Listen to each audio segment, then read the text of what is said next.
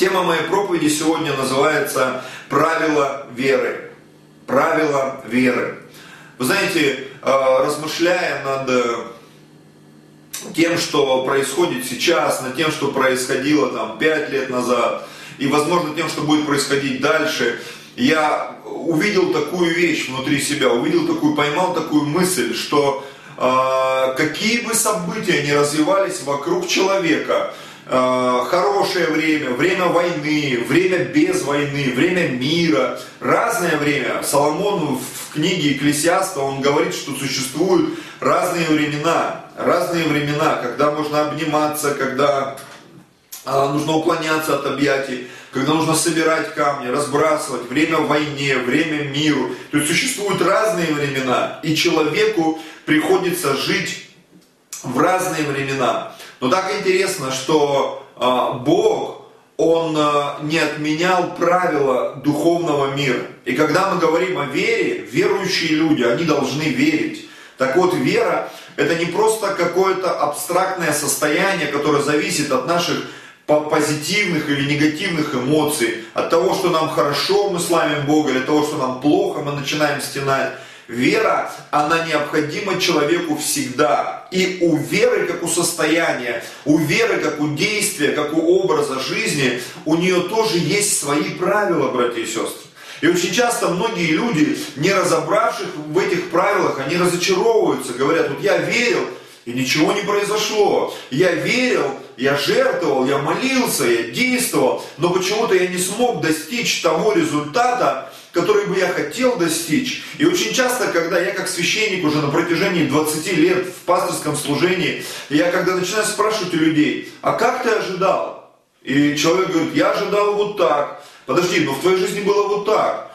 Разве это не Бог был? Ну не знаю, я думал, что Бог придет вот так, а вот то, что произошло, мне кажется, это был не Бог. Потому что очень часто мы для Бога устанавливаем правила, вместо, вместо того, чтобы принять Его правила. И как пошутил кто-то, да, что Бог создал людей по образу и подобию своему, а люди ответили ему тем же. И когда мы сегодня говорим, может быть, о традиционных религиях, да, больших, то очень часто мы понимаем, что Бога его как-то нарисовали где-то, его ограничили в рамках там каких-то картинок или еще чего-то. То есть Богу нарисовали границы, но наш Бог безграничный. Это Он рисует нам границы. В Библии написано, Бог установил времена и пределы обитанию человеческому роду.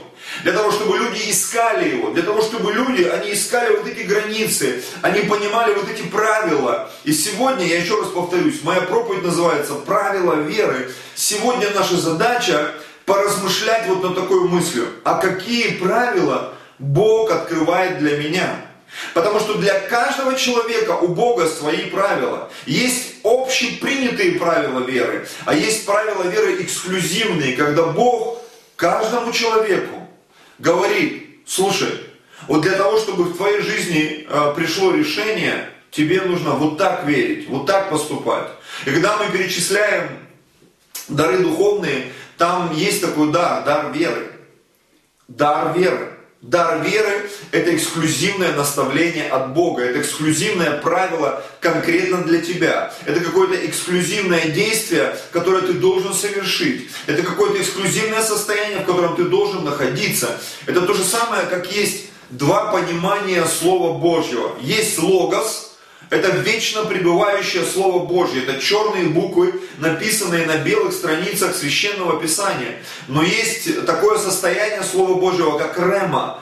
Это говорящее слово, это живое слово, это слово, которое прямо сейчас, оно звучит в твоем сердце, оно является инструкцией на сегодняшний день, сиюминутным действием, сиюминутным решением возникшей проблемы в твоей жизни. Вот так же и правила веры. Есть правила веры общедоступные, ежедневные, а есть правила веры, когда Бог говорит в твою жизнь, Он говорит, действуй вот так поступай вот так. Сегодня, возможно, правила чуть-чуть изменятся. Сегодня правила, а, сегодня нужно, может быть, чуть дольше молиться, или чуть четче говорить, или чуть конкретнее, или сделать что-то больше, пройти дальше, проплыть, увидеть, услышать, включить а, сверхтерпение, двинуться в чем-то больше, пожертвовать чуть больше, или быть э, более милосердным. То есть это правило, которые смогут поднять нас на новый уровень веры. И, конечно же, чтобы не быть голословным, я сегодня хотел, чтобы мы посмотрели несколько разных историй Священного Писания из Нового и из Ветхого Завета. И первая история, а, она отправляет нас э, в книгу царств, четвертая книга царств, пятая глава, с первого стиха. И герой этой истории – это человек, который вообще никакого отношения не имел к израильскому народу, никакого отношения не имел к Богу. Но в его жизни была нужда. В его жизни был некий запрос, э, некая э, ситуация, с которой он хотел разобраться. Он был больной. И его болезнь, она была весьма серьезная. И на тот момент э, не было никаких лекарств, чтобы эту болезнь исцелить. Давайте прочитаем эту историю. Четвертое царство, пятая глава с первого стиха. Неиман, военачальник царя сирийского, был великий человек у господина своего и уважаемый, потому что через него дал Господь победу сириянам. И человек сей был отличный воин, но прокаженный. Писание говорит, что он был великий человек, уважаемый, что был отличный воин. То есть в его жизни было очень много хороших качеств, которые Библия подчеркивает. Как каждый из нас с вами, возможно, мы имеем разные качества, дары, таланты, способности, но есть вещи, которые, они не двигаются с места в нашей жизни.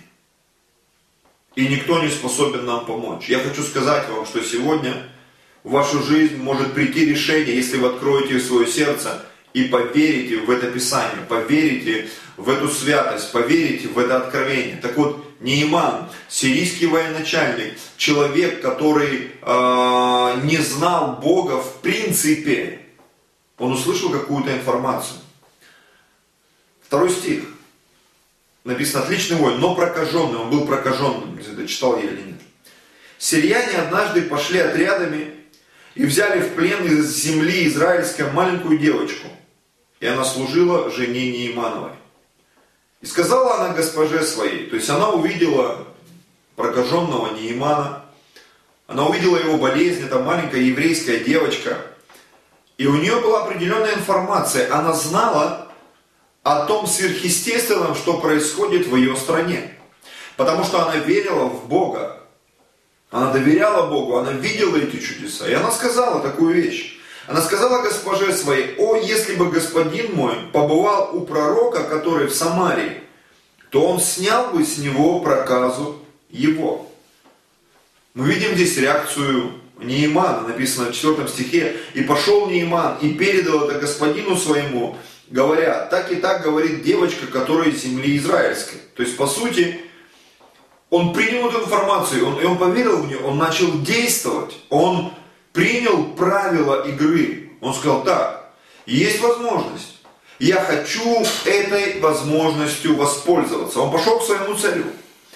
И сказал царь сирийский Нейману, пойди сходи, а я пошлю письмо к царю израильскому. Он пошел и взял с собой 10 талантов серебра и 6 тысяч сиклей золота и 10 перемен одежд. И мы пропустим там небольшую историю. А, сразу перейдем, скажем так, к делу, к повествованию. Да? Это 9 стих. «И прибыл Нейман на конях своих, на колеснице своей, и остановился у входа в дом Елисеев». Все, кто верующие люди, они знают, что кто такой был Елисей. Кто не знает, скажу. Это был пророк Божий. Это был ученик э, э пророка Илия. И Илий совершил 6 чудес, а Елисей совершил 12 чудес, потому что Елисей принял помазание, которое было на пророке Илии. Он сказал, я хочу, чтобы это помазание, этот дух был на мне вдвойне. Что и произошло за свою жизнь, а, так написано в Священном Писании. Он совершил чудес в два раза больше, чем совершил его духовный отец, его наставник и учитель, пророк Илия. И вот Елисей, в расцвете своего служения, а, в расцвете своих духовных сил, к нему приезжает вот этот человек – не еврей, не из народа Божьего, приезжает к нему с просьбой. И вот э, его реакция Елисея, она была такова. Десятый стих. «И выслал к нему Елисей слугу сказать, Пойди, омойся семь раз в Иордане, и обновится тело твое у тебя, и будешь чист. И разгневался Неиман. И пошел и сказал, вот я думал, что он выйдет и станет, и призовет имя Господа Бога своего, и возможет руку свою на то место, и снимет проказу. Разве Авана и Фарфар, реки э, Дамасские, не лучше всех вод израильских? Разве я не мог омыться в них и очиститься, и оборотился, и удалился в гневе? Что мы видим здесь? Я думаю, что для нас, для всех это такой очень интересный урок, когда мы имеем какую-то нужду, вдруг услышим от кого-то, слушай, ты можешь пойти в церковь, ты можешь принять Иисуса Христа в свое сердце, ты можешь отдать Ему свои проблемы, и Бог начнет их решать. И вот человек приходит в церковь, он начинает верить, он приходит к священнику, и священник говорит ему, послушай, тебе нужно молиться, тебе нужно поститься, тебе нужно сделать это, тебе нужно сделать то. И знаете, очень часто в жизни многих людей, многих христиан происходит реакция, как я бы ее назвал в контексте своей проповеди, реакция Неимана. Нас вдруг не устраивает то, что нам предлагает Бог через священников, те правила, когда он говорит, ну иди постись, иди молись, принеси жертву Господу, прости своего врага, так я никогда ни в жизни его не прощу. Опять меня там опирают, да что такое, почему я должен платить там или что-то делать, но есть правила веры.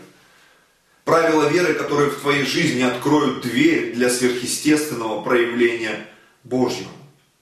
И вот Неиман, он был смущен, раздражен предложенными ему правилами. Слава Богу за тех людей, которые окружают нас, братья и сестры. За верующих, за наших родных и близких, через которых мы освещаемся, братья и сестры. Через которых вдруг приходит озарение, и мы соглашаемся на те правила, которые Бог открывает для нас. Тем, кому удается принять эти правила, они достигают результата, они берут свое исцеление, они берут свое благословение, они попадают в то благословение, которое Бог для них приготовил. 13 стих.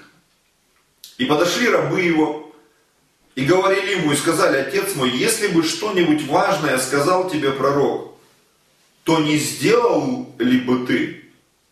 А тем более, когда он сказал тебе только омойся и будешь чист. Несколько мыслей хочу прочитать. Слава Богу за его слуг. И слава Богу за девочку-еврейку, которая жила в его доме. Несколько формул я увидел здесь формул счастья, победы, исцеления, успеха. Девочка сказала, увидев проблему Неймана, она как бы сказала ему, можно сделать вот так и исцелиться. Если ты сделаешь, можно попробовать. И Нейман, он на это согласился. Ну что ж, я сыграю по этим правилам. Я поступлю по той схеме, а, по которой мне предложили двигаться. Он отпросился у своего царя, он поехал в Израиль, он взял дары, он пришел к этому пророку. То есть он прошел половину пути. А может быть и 70%, и 80%, и 90%, как, много, как часто многие из нас, они проходят какой-то путь. И потом, раз, какая-то поправочка. Помните, как э, молодой юноша обратился к Иисусу, он пришел к нему и сказал, что мне сделать, чтобы наследовать жизнь вечную? Иисус сказал, знаешь заповеди? Он говорит, да, конечно. Ты с этими правилами знаком? Конечно, я с детства их сохранил. И Иисус написано посмотрел на него и возлюбил его и сказал, слушай, тебе одного не достает. Один шаг. Остался один шаг, чтобы наследовать жизнь вечную, чтобы твоя жизнь просто, а, она привела тебя к джекпоту, бинго, бонус, чтобы ты попал в десятку по всем пунктам. Оставь все, что имеешь и следуй за мной. И это эксклюзивное наставление, эти правила, они были не для всех, только для этого богатого юноши. И написано, юноша опечалился. Как ему показалось, это была слишком дорогая цена, слишком сложные правила игры. Он ожидал чего-то простого. И он, написано, отошел с печалью, потому что у него было большое имение. Правила игры были сложными. Но в Библии написано, кому много дано, того много спрашивается. И можно перефразировать, тот, кто проходит большой путь, тот получает большую награду. На самом деле. Я часто замечал, когда люди, они проходили какие-то сложные трудности, невероятные кризисы и катастрофы, потом все эти сложности, трудности и катастрофы становились невероятным свидетельством в их жизни. Очень часто слушая э, людей Божьих, каких-то людей в бизнесе, слушая историю, биографию жизни, ты, ты думаешь, вот это да, Такие потрясения они переживали. Жизнь им такие правила сложные устанавливала, но они преодолели эти правила, и поэтому они достигли такого уровня и такой высоты, как и Иисус. Я однажды получил это откровение, что Иисус был опущен ниже всех. Он видел э, ад преисподнюю, увидел гиену огненную, он был так низко, он был в аду, в преисподних местах земли, он спускался так низко, и написано, Бог превознес его выше всех. Почему? Он сыграл по правилам. И даже когда его плоть отказывалась в Гефсиманском саду, и он молился, говорил, Господь, доминует меня чаша сия, но не так, как я хочу, а как ты, Отец. Я буду играть по твоим правилам. Я буду двигаться под тем правилам, которые ты установил. Потому что Бог сказал, ты жертвы не захотел, но тело уготовил мне. Тело. Тело для жертвы. Иисус прошел тот путь. Он исполнил закон и принес в нашу жизнь Новый Завет, потому что Он исполнил те правила, которые были установлены Богом Отцом. И вот смотрите, девочка сказала, ты можешь вот так поступить и исцелиться. А слуги сказали ему, а почему бы не сделать так и исцелиться? Когда Нейман был разгневан, раздражен, к нему подошли слуги и сказали, слушай, ну если бы он тебе предложил более сложные правила, ну ты бы подписался под это, ты бы согласился. И Нейман подумал, ну да, а здесь просто окунись. Такие простые правила. Да, возможно, они странные, да, возможно, они э, являются чем-то таким ну, странным, как часто мы приходим в церковь, и люди говорят, что нужно просто верить. Просто я начну давать десятину, и Бог меня благословит. Просто я начну прощать всех, кто меня оскорблял, и отношения будут восстановлены. Если я буду принимать оскорбления, пощечину, поставить левую щеку или правую, и все будет решаться, и Бог говорит, да, в твоей жизни все будет по-другому. Проблема в том, что нам очень сложно порой проверить, поверить в новые правила, которые Бог говорит в нашу жизнь. Неиману это удалось. И написано, что в 14 стихе он пошел и окунулся в Иордане семь раз. Смотрите, по слову человека Божьего. Можно перефразировать, по правилам сыграл. И мы видим результат. И обновилось тело его, как тело малого ребенка или малого ребенка. И он очистился. Он очистился. Слава Богу за Неймана. Он победил, он взял свое чудо потому что он просто поступил по правилам, по правилам веры, которые ему предложили. Хочешь верить? Верь вот так, и ты возьмешь свое исцеление, ты возьмешь свое благословение. Еще одна история. И здесь героем этой истории, как неудивительно, является тоже женщина не из израильского народа. Не из израильского народа. Мне до сих пор у меня вопрос, почему Бог выбрал эту женщину? Почему он выбрал ее? Это удивительно, даже в Новом Завете написано, что никому Бог не отправил пророка Илию, но только к этой женщине, которая вообще была не еврейкой. Это так интересно. Это так интересно, это так э, как-то, ну, удивительно это все видеть и созерцать. Давайте мы отправимся в третью книгу царств, в 17 главу, с 10 по 16 стих. Здесь пророк Илия который был во время трех с половиной э, годичного голода, когда не было дождя, была засуха, людям нечего было есть, причем не только в Израиле, а по всей земле. И вот он встал и пошел в Сарепту Сидонскую. И когда пришел к воротам города, вот там женщина-вдова собирает дрова. И подозвал он ее и сказал, дай мне немного воды в сосуде напиться. С водой была напряженка с едой еще больше. И пошла она, чтобы взять. То есть она сделала первый шаг. Ты знаете, как во время безденежья просить у людей денег. Когда нет воды, ты просишь воды, это такая напряжная просьба. Тем более, она была не еврейка.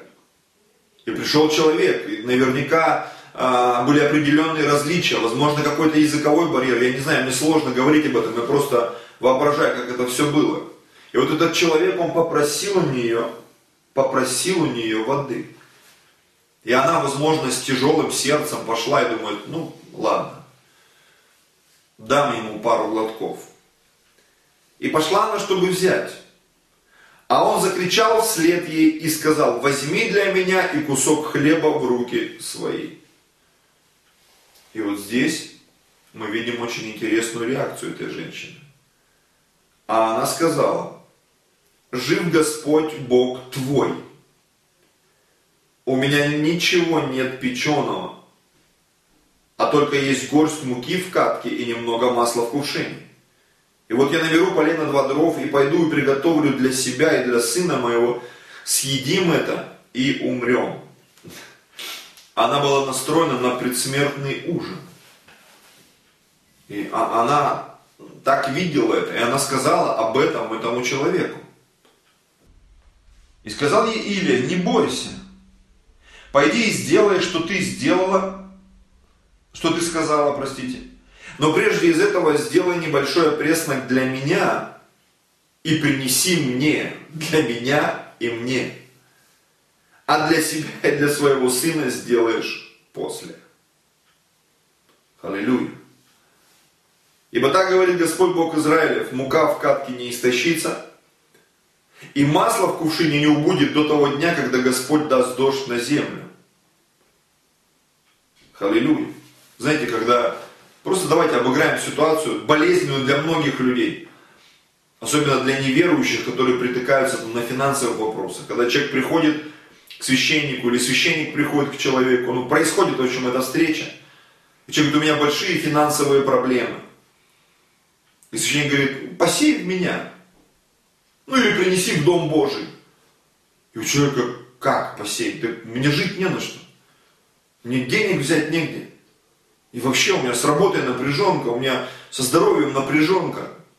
Помогите, помогите. И тут священник предлагает какую-то странную схему.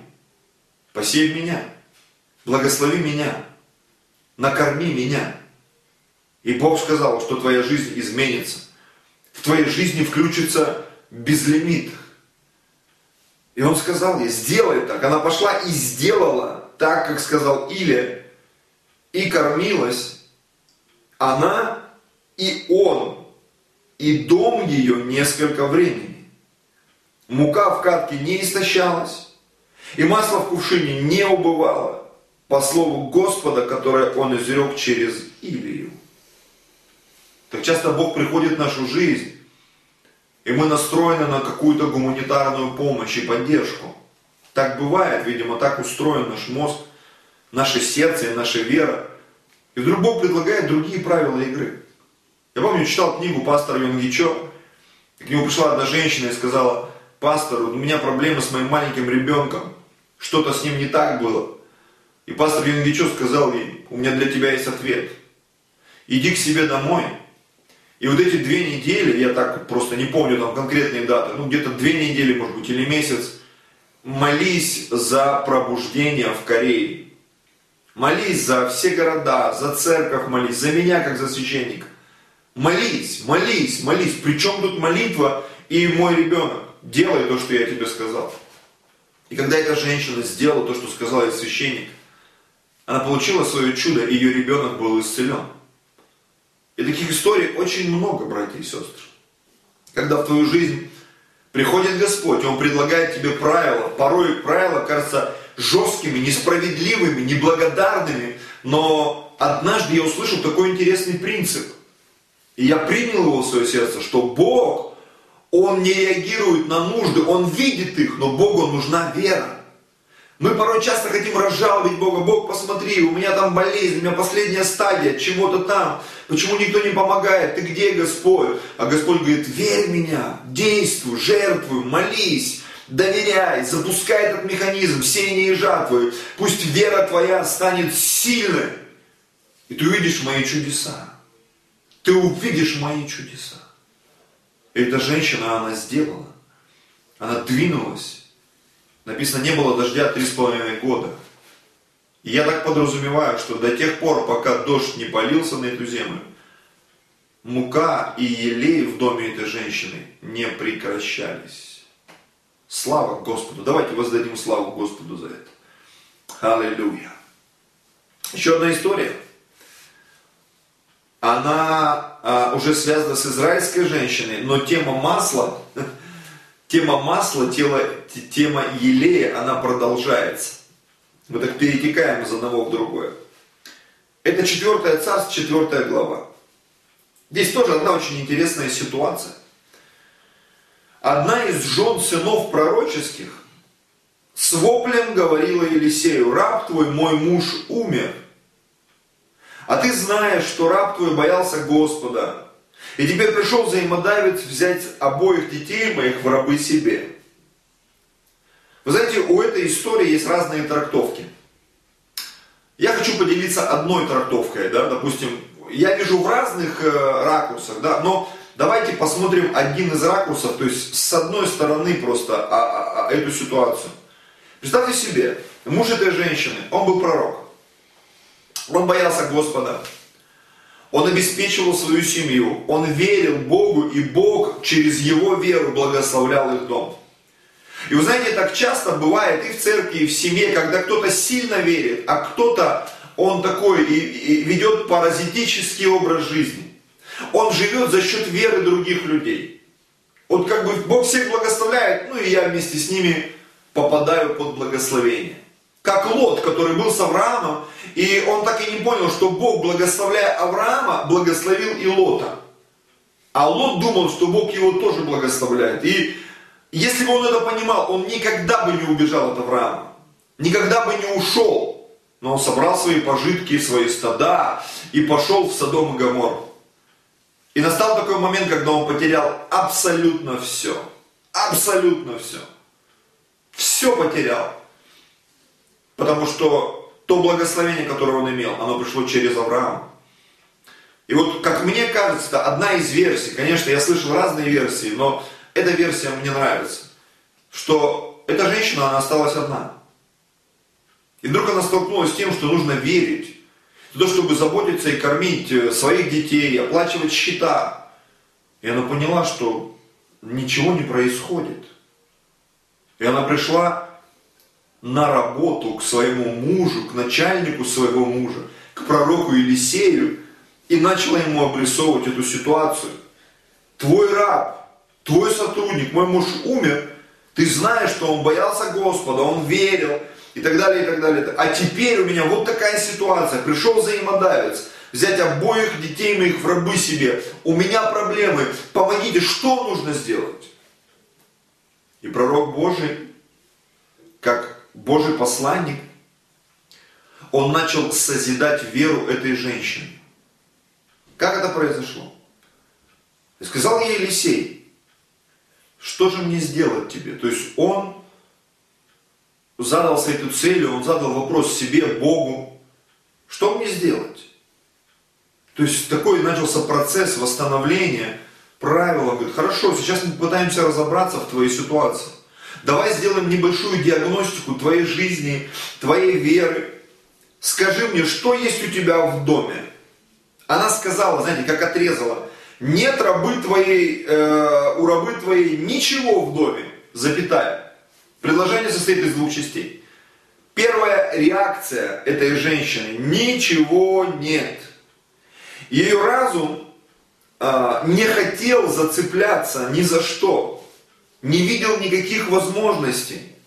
Знаешь, очень часто, когда мы приходим к Богу, к священнику, Господь там или пастор, вот такая ситуация – вот у меня проблемы с деньгами, с работой, в семье, с общением с женой, с мужем, с детьми. Я не представляю, что делать. И священник начинает задавать тебе вопросы. А что у тебя есть? А как ты молишься, читаешь Библию? О чем ты разговариваешь со своей женой? А пробовали вот это делать, а вот это делать, а вот так делать? И мы как бы, ну, ну не знаю. Для многих это является таким озарением. Точно, я вот этого не делал. А что у тебя еще есть? А ты вот это делал. И вот, смотрите, первая реакция. А, нету рабы твоей ничего в доме, запятая, кроме сосуда с елеем. Кроме сосуда с елеем. То есть ее мозг этой женщины, он не находил никакой возможности за что зацепиться, как поверить. Но как только ее мозг нашел эту возможность, и эта возможность была объявлена пророку Божьему, у меня есть дома сосуд с у меня есть вот так, я могу вот это делать. Как только появилась возможность, маленькая семечка – маленькая зацепка, как только, когда эта возможность была найдена, сосуд с илеем, да, в виде сосуда с илеем, Господь сразу же через своего пророка дал решение. Сразу же. Сразу же. Как только, как мы чуть дальше об этом будем говорить, когда Иисус сказал этому неверующему отцу прокаженного сына, если сколько-нибудь можешь веровать, все возможно верующему. И вот эта женщина, она проявила маленький элемент веры, маленький ресурс. Она говорит, ну вот у меня есть дома бутылка там с маслом, ну не знаю, как это может решить мою проблему. Елисей, вау, целая бутылка с маслом. Это невероятный ресурс. Она, возможно, была удивлена и сидела и думала, что может с этим делать. И сказал он ей, пойди Попроси у себе сосудов на стороне, у всех соседей твоих, сосудов порожних набери немало. То есть он прям давал ей конкретные правила. Сделай вот так, вот так, вот так. Пойди к соседям, попроси сосудов на стороне. У всех соседей проси. Не только у соседки слева, но и у соседки справа. В соседний подъезд сходи, в соседний дом сходи, сходи в соседний квартал, везде, где тебе дадут, потому что, может быть, в своем подъезде никто не даст в соседнем подъезде дадут, в доме не дадут, в соседнем доме дадут, здесь не дадут, в соседнем квартале иди, набери. И вот смотрите, а, сосудов порожних, пустых, набери немало. Не просто 3-4, набери 10, 20, 30. Постарайся всю свою квартиру заставить. Я представляю, эта женщина сидела, смотрела вот такими глазами, ее реакция была, что-то не так с пророком. Какие-то странные вещи он говорит и пойди, запри дверь за собой, и за сыновьями твоими, и наливай во все эти сосуды, и полные отставляй. Как полные? Ну, я понимаю, с одной бутылки в другую перелить. Как? А, а дальше-то как? А в другие бутылки откуда возьмется? То есть он предложил ей определенные правила. Правила веры. Тебе нужно поверить вот так. И пошла она от него и заперла дверь за собой, за сыновьями своими. Они подавали ей, и она наливала. Когда наполнены были сосуды, она сказала сыну своему, подай мне еще сосуд. Они были так увлечены этим процессом. А он сказал ей, нет более сосудов, и остановилось масло. И пришла она и пересказала человеку Божию. Она пошла и сказала, а что дальше делать? Я такое пережила. А он сказал ей, пойди продай масло, заплати долги свои, а что останется, тем будешь жить сыновьями твоими. Удивительная история, братья и сестры. Удивительная история веры. Когда я размышляю над всем этим,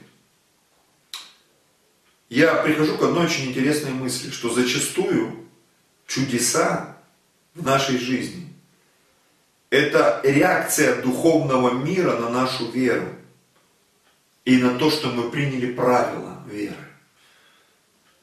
Готовы ли мы принимать то, что Бог говорит в нашу жизнь, даже если выглядит часто каким-то безумием, какой-то несуразицей, но очень часто Путь в несуразные вещи лежит через несуразные поступки.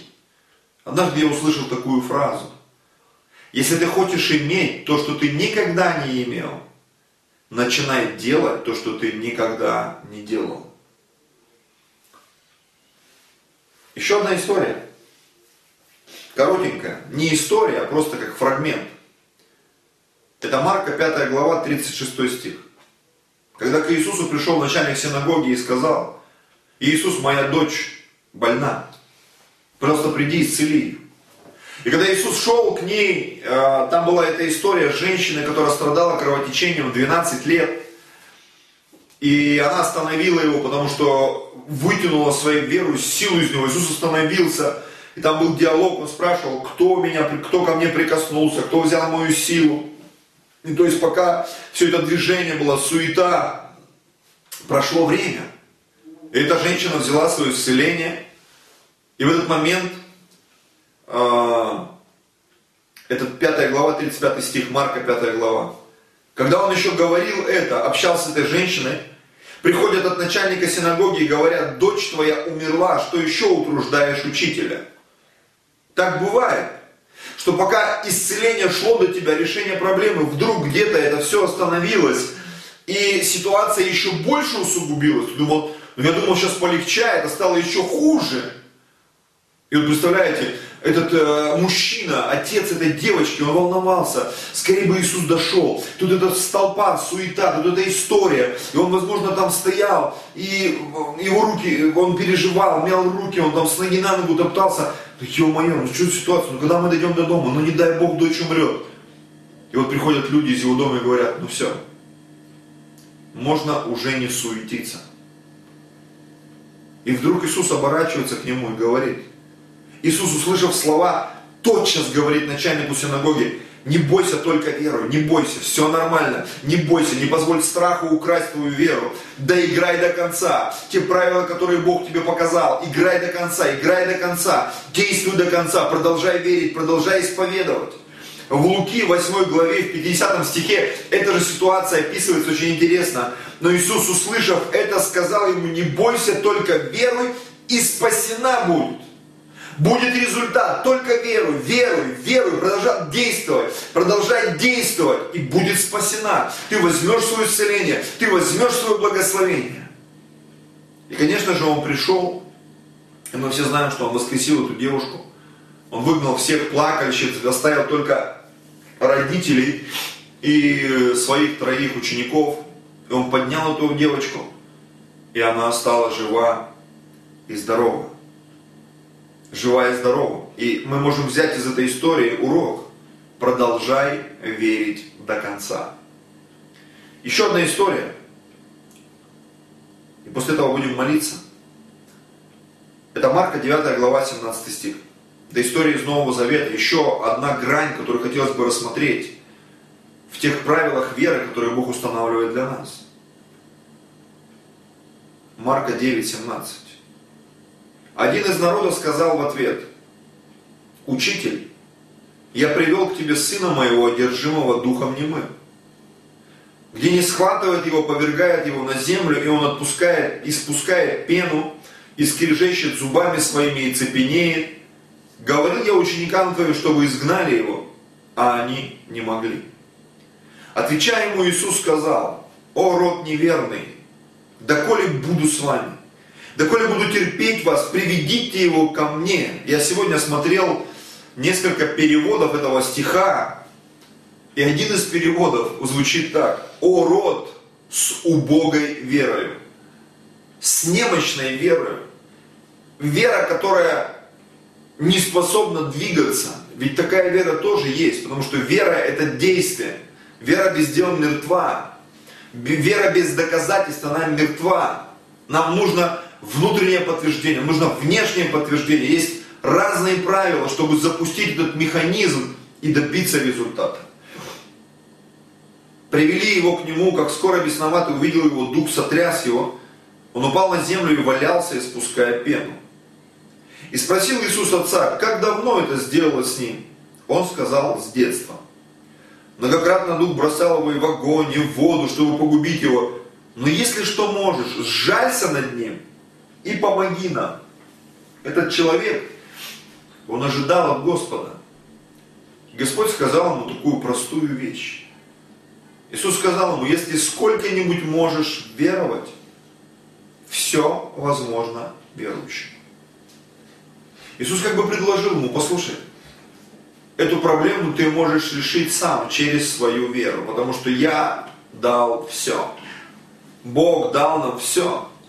Как в послании Петра написано, что нам даровано все благопотребное для жизни и благочестия, братья и сестры.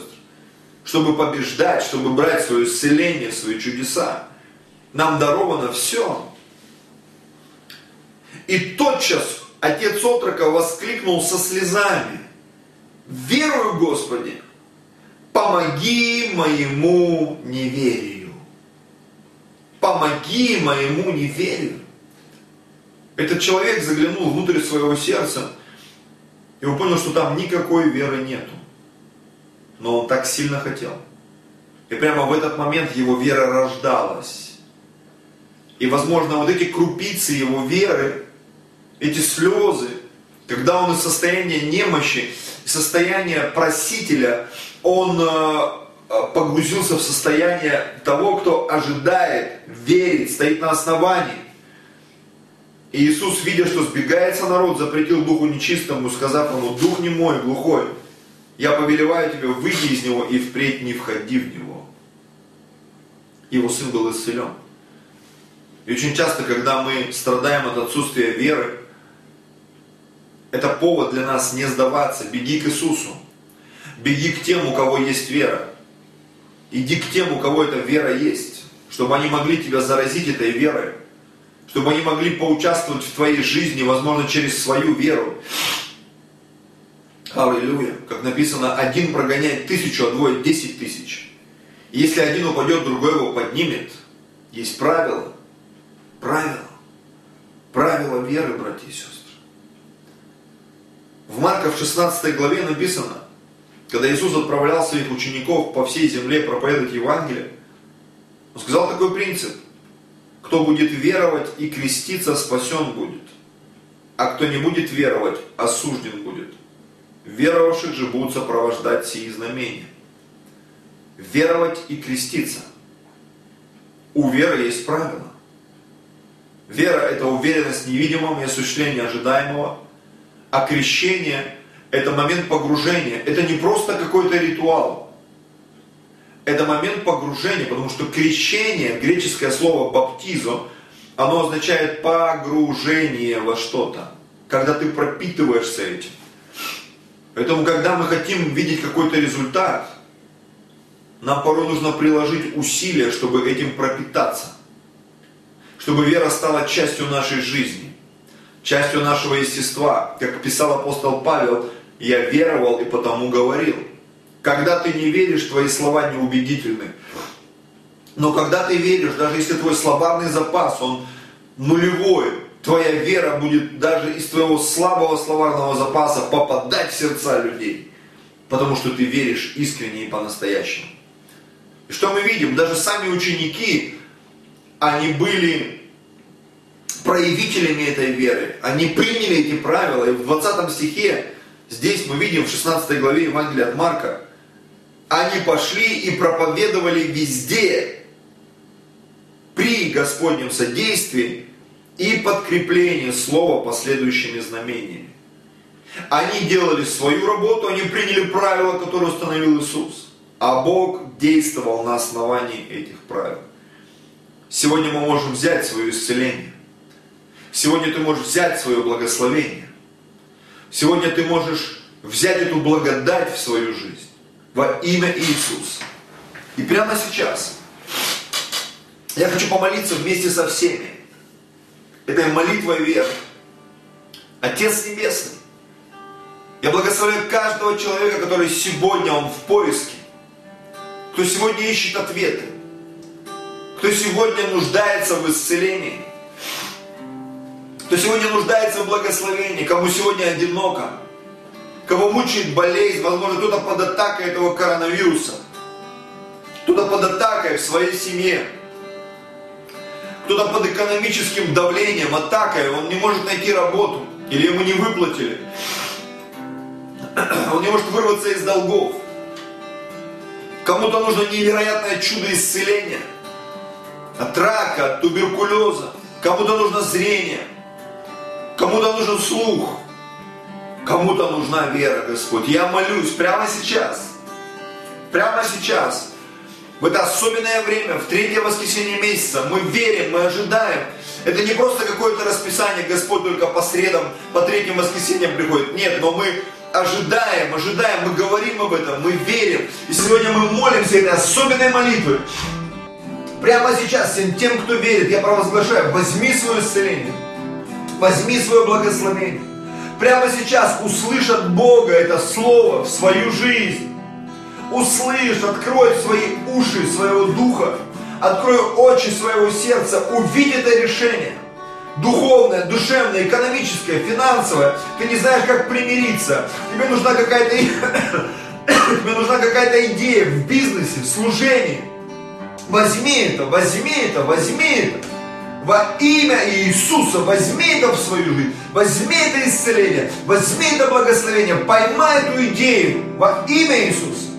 Преодолей это непрощение в своей жизни, все то, что держит тебя, разорви эту цепь, скажи, я выхожу на новый уровень веры, я выхожу на новый уровень в своем служении, в своем бизнесе, в своих отношениях с мужем, с женой, с детьми, в своей жизни. Я принимаю это во имя Иисуса.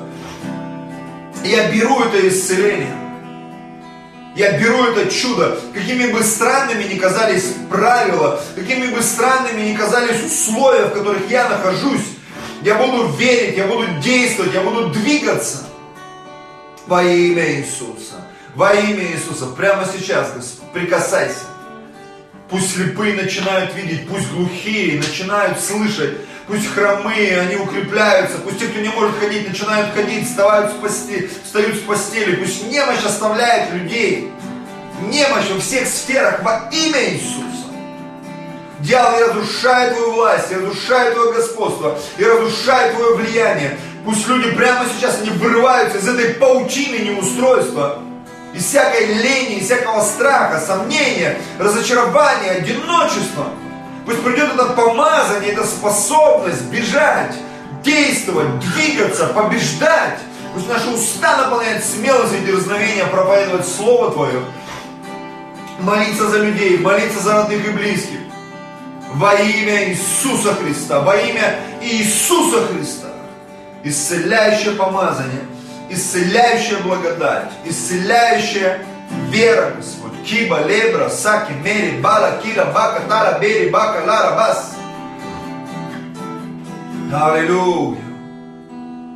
Я прямо сейчас вспомнил одну историю, когда апостол Павел проповедовал Евангелие в одном городе, и вдруг среди людей, которые слушали его, он увидел хромого человека, который имел э, веру для принятия исцеления. Я не знаю, как он понял, но вдруг Бог ему сказал, послушай, вот этот верит, он принял правила, действуй. И я хочу сейчас поступить как апостол Павел.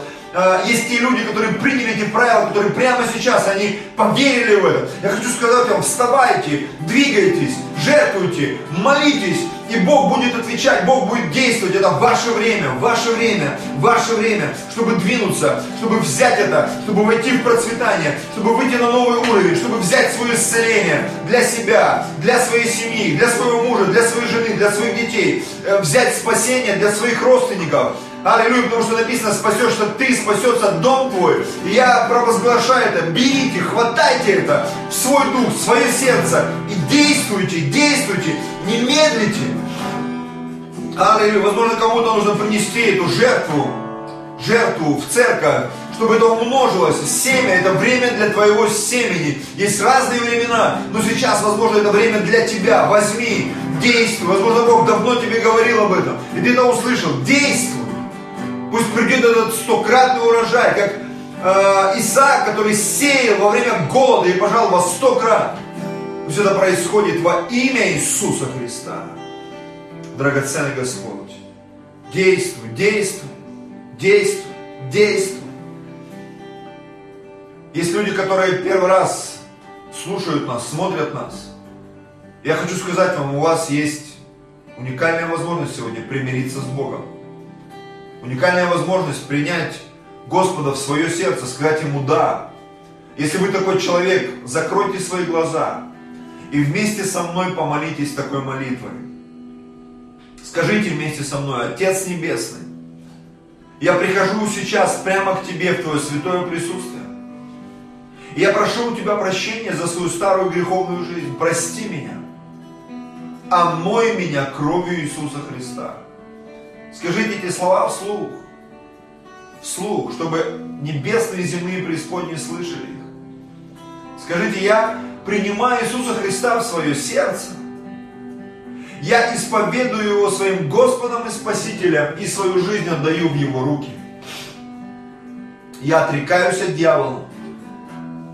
Я больше не принадлежу Ему и никогда не буду Ему служить. Отец Небесный, я благодарю Тебя за то, что Ты прощаешь меня и принимаешь свою семью. Мы благословляем вас. Мы благословляем всех тех, кто помолился этой молитвой. Господь, благословляем их разум, сердце, дух. Пусть они слышат Твой голос. Пусть они слышат слова веры в своем сердце, в своем разуме и духе. Господь всемогущий. Благослови, благослови, благослови. Во имя Иисуса. Аминь, аминь, аминь. И сейчас я хочу предложить всем, кто видит, слышит нас, кто приготовился в нашей церкви и, может быть, других, мы прямо сейчас будем принимать вечерю Господню. И Писание говорит, что когда мы это делаем, то мы возвещаем смерть Господню. А смерть Господня, она означает разрушение царства дьявола и влияние его на нашу жизнь. Когда мы вкушаем хлеб и вино, демонический контроль нашей жизни разрушается. Мы можем принять исцеление сверхъестественно, духовное, душевное, физическое. Мы можем получить очищение нашей совести, может уйти всякая тяга к греху, полное исцеление, полное восстановление. Драгоценный Господь, благослови хлеб и вино во имя Иисуса Христа. Во имя Иисуса мы вкушаем, Господь, Твой хлеб, Твое тело ломимое за нас. Мы пьем Твою святую кровь, это, это вино, это плод лозы виноградной. Благослови, Господь, во имя Иисуса.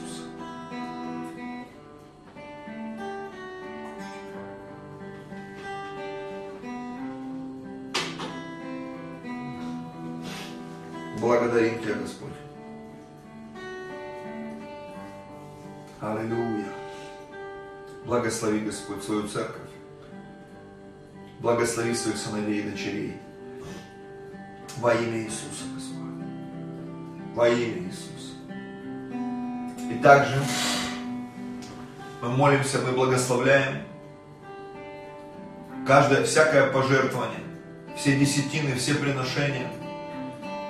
Ты можешь сделать это, чтобы в твою жизнь пришел прорыв чтобы твоя жизнь была под защитой, чтобы твоя жизнь была под покровом, чтобы ты никогда ни в чем не нуждался и был богатым на всякое доброе дело. Если ты не из нашей церкви, ты можешь сделать это на счет карты, которая указана под нашим видео, в Одноклассниках и в Ютубе. Ты можешь это все увидеть. И пусть Бог благословит твою жизнь. Это вопрос твоей веры, правила веры. Просто поверь в это и прими свое исцеление и свое благословение. Во имя Иисуса Христа. Пусть Бог благословит вашу жизнь, драгоценные братья и сестры. С миром Божьим. Аминь.